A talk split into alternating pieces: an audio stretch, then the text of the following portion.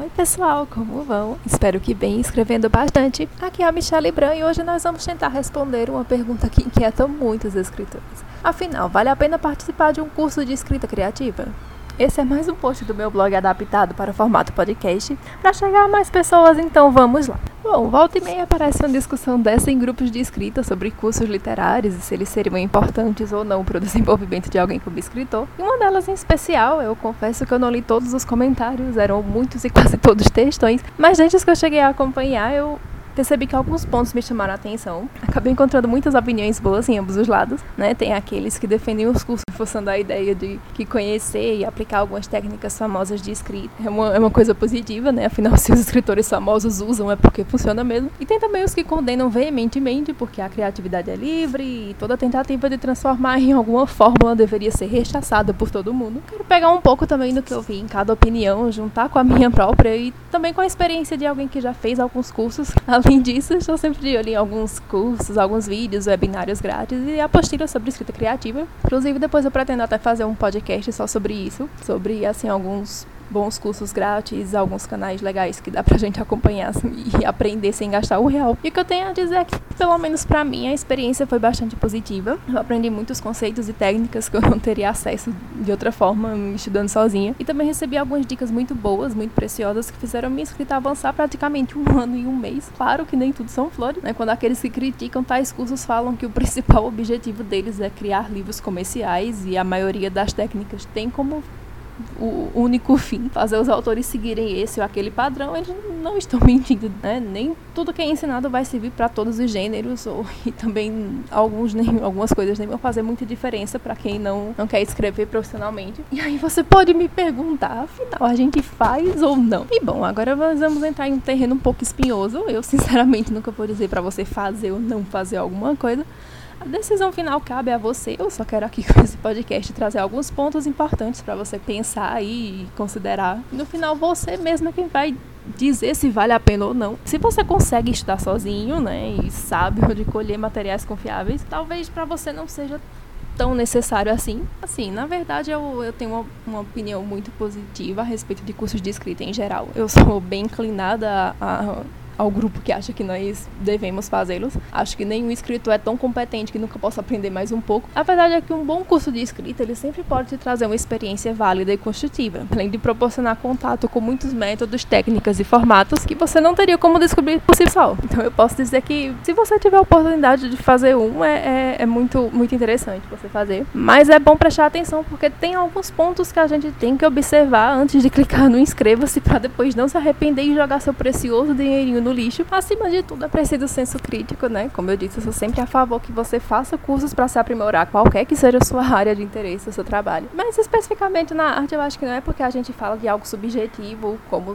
sentimentos, por exemplo, que a gente não pode descobrir formas melhores de expressar isso. Porém, é preciso perceber que não existe fórmula quando se trata de escrita, principalmente. Eu sei que existem muitos livros iguais no mundo afora, mas se você for observar bem, você vai ver que poucos são que se destacam de alguma forma e marcam época na literatura. Isso acontece porque a escrita é muito mais do que mera técnica, né? Tem um conjunto de fatores que define se o livro vai ou não cativar os leitores, e a maioria deles é imprevisível, porque depende muito mais de quem lê do que de quem escreve. Então, se o meu livro vai de fato gerar sentimentos e emoções no leitor, isso é muito mais da, da, parte do leitor do que da minha. Eu posso tentar ao máximo com as melhores técnicas possíveis, mas no final das contas vai ser justamente como o leitor está se sentindo naquele momento em que ele lê o livro que vai definir se o livro vai ser marcante para ele ou não. Além disso, nem todas as dicas técnicas ou fórmulas vão servir para sua história e é importantíssimo que você se conheça enquanto escritor e esteja sempre se testando, né? É só testando que a gente vai saber se consegue ou não aplicar determinada técnica em nossa escrita. Outra sugestão também é levar em conta o que você gosta ou não enquanto escritor e leitor,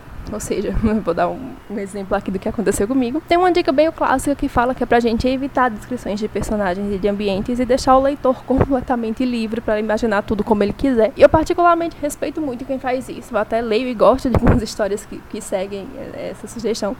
Mas eu particularmente não gosto na minha escrita também, e eu tendo a escolher livros que sejam mais descritivos, porque eu gosto de ter um pouco assim, pelo menos uma direção para conduzir minha imaginação, saber mais ou menos como é que é o personagem. Por outro lado, eu sei que essa parte de descrição ela pode ser um pouco chata quando ela é mal feita ou exagerada. Então, como isso era algo que eu gostava de fazer, eu meio que fui correr atrás de, de artigos e de postagens que me dessem dicas de melhorar esse lado de descrição. E aí eu poderia fazer algo que eu gosto sem estar cansando os outros. A partir do momento que você sabe exatamente o que é que você gosta ou não, o que é que você sabe fazer ou não e o que você quer fazer ou não, você sabe também no que você deve investir ou não na sua escrita, né? E aí a sua tarefa de pesquisar o que você ainda não sabe fica inclusive até bem mais fácil. E novamente assim sobre essa questão de fórmulas, eu li há alguns dias uma frase que eu achei maravilhosa. Uma fórmula não é uma regra, é apenas um atalho. Principalmente quando a gente está começando na escrita, eu acho que o melhor é começar com projetos menos ambiciosos, né? Seguindo regrinhas mais claras, que é pra gente se apropriando da escrita aos poucos e descobrindo com o tempo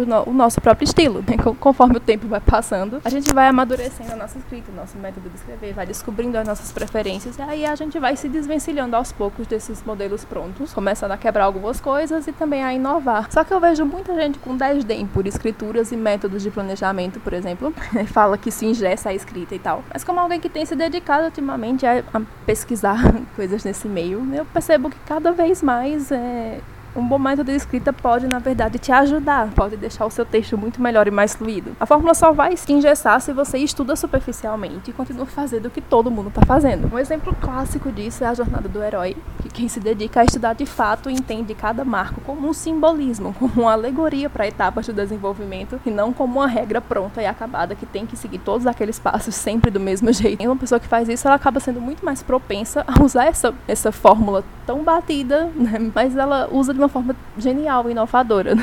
E às vezes quem só conhece na superfície continua fazendo o que todo mundo faz.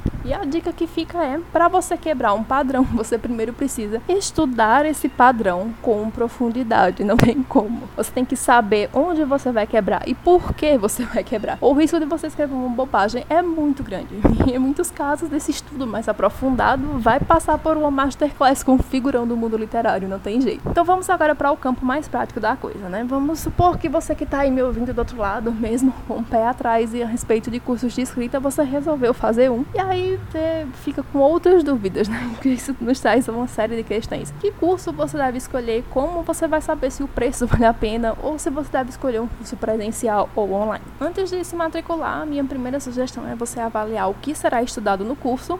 Todos os cursos que eu fiz foram online, questões de lugar mesmo. Aqui no interior do Nordeste quase não tem iniciativa nesse sentido, infelizmente. Mas mesmo os presenciais que eu andei dando uma olhadinha, eles liberam conteúdo programático do curso. Então é muito bom você verificar que temas que serão abordados, né, que técnicas serão discutidas. Caso você já conheça a maioria, eu acho que o melhor é você procurar investir naqueles tópicos que você possui dificuldade, né? Procurar algum curso que aborde esses temas que são mais complicados para você. Caso você seja iniciante não tenha muito aprofundamento, eu acho que o melhor é você escolher um que comece do básico, desde a organização das ideias até o final do livro, passando por todas as etapas de desenvolvimento e planejamento dele. E principalmente se esse curso tem é, produção e avaliação de material, que assim você pode construir algo de verdade. Quando chegar no final, você vai ter algo pronto. E ao longo desse caminho, você tem uma orientação mais personalizada a respeito do que você fez. Além disso, você também pode verificar se você aprendeu mesmo o que era esperado ao longo das aulas. Já se o seu principal objetivo é publicação, também é muito bom que o curso que você escolha te traga algumas dicas de mercado, né? E te oriente a seguir por esse caminho sem maiores problemas. Alguns deles até possuem como prêmio para as pessoas que se destacam mais alguma publicação em antologia ou um livro completo pela editora, quando a pessoa que que está ministrando o curso é dono de uma editora, às vezes acontece, ou às vezes eles até fecham parcerias com editoras e oferecem essa publicação como premiação também. Coisa a se verificar também é o tempo de duração do curso, né? Você precisa ver se ele se encaixa na sua agenda, se o preço condiz com o que vai ser abordado e esse tempo que vai levar. Você acha muito barato também, é muito bom que você desconfie, porque pode ser alguém que ainda não tem tanta experiência no mercado e, por consequência, algumas dicas não vão ser tão úteis quanto a de alguém que já tem anos nessa indústria. Se tiver muito caro, por outro lado, né? Eu também nem preciso dizer que você deve procurar o equilíbrio, afinal, de novo, não tá fácil para ninguém. Outro ponto muito importante também é você ver quem que tá oferecendo esse curso, né? Se são profissionais conhecidos no meio, se é gente que realmente sabe o que tá falando, se tem pelo menos um livro publicado para você poder avaliar e o nível de escrita da pessoa, se ela tem condições de te entregar tudo que ela tá prometendo. Então, é muito bom você prestar atenção em tudo isso para você não ter problemas no futuro de pagar por um curso que na verdade não vai te ensinar muita coisa de relevante. Cursos presenciais, eles são sempre muito bons também, até por esse clima de, de oficina literária que todo mundo produz e todo mundo palpita nos textos de todo mundo. Mas quem como mora no fim do mundo, né, pode não ter essa opção e aí nos resta fazer online, que nos traz outra preocupação. A sua internet é boa, tem vários eventos ao vivo, várias lives e, e muitos, muitos desses vídeos eles vão exigir um pouco mais da sua conexão, então se o vídeo fica travando ou parando, você não vai conseguir aproveitar do mesmo jeito. E nem todos esses cursos eles deixam as aulas liberadas por muito tempo e alguns é, vai ser necessário você ver justamente na hora que está passando. Então também é algo mais para você pensar antes de optar por um curso ou não, né? Saber qual a forma que essas aulas vão ser veiculadas e por quanto tempo elas vão ficar disponíveis. E olha, se você tá aceita uma última dica adicional, nunca sejam primeira turma de nada na vida de vocês. Mesmo em cursos presenciais que não tem nada a ver com a escrita, né?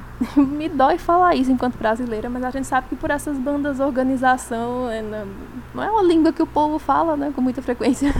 Desorganização, infelizmente, impera mais. E eu falo isso como alguém que já teve experiências negativas, tanto em cursos presenciais quanto em cursos online. Em curso de especialização que fiz, as aulas teoricamente começariam às 8, e eu digo teoricamente porque até os professores chegavam por volta das 9 da manhã, e as aulas teoricamente deveriam acabar às 5 da tarde, mas na verdade acabavam um pouco depois do almoço. Eu acabei me enchendo e saindo, não, não, não preciso dizer porquê também.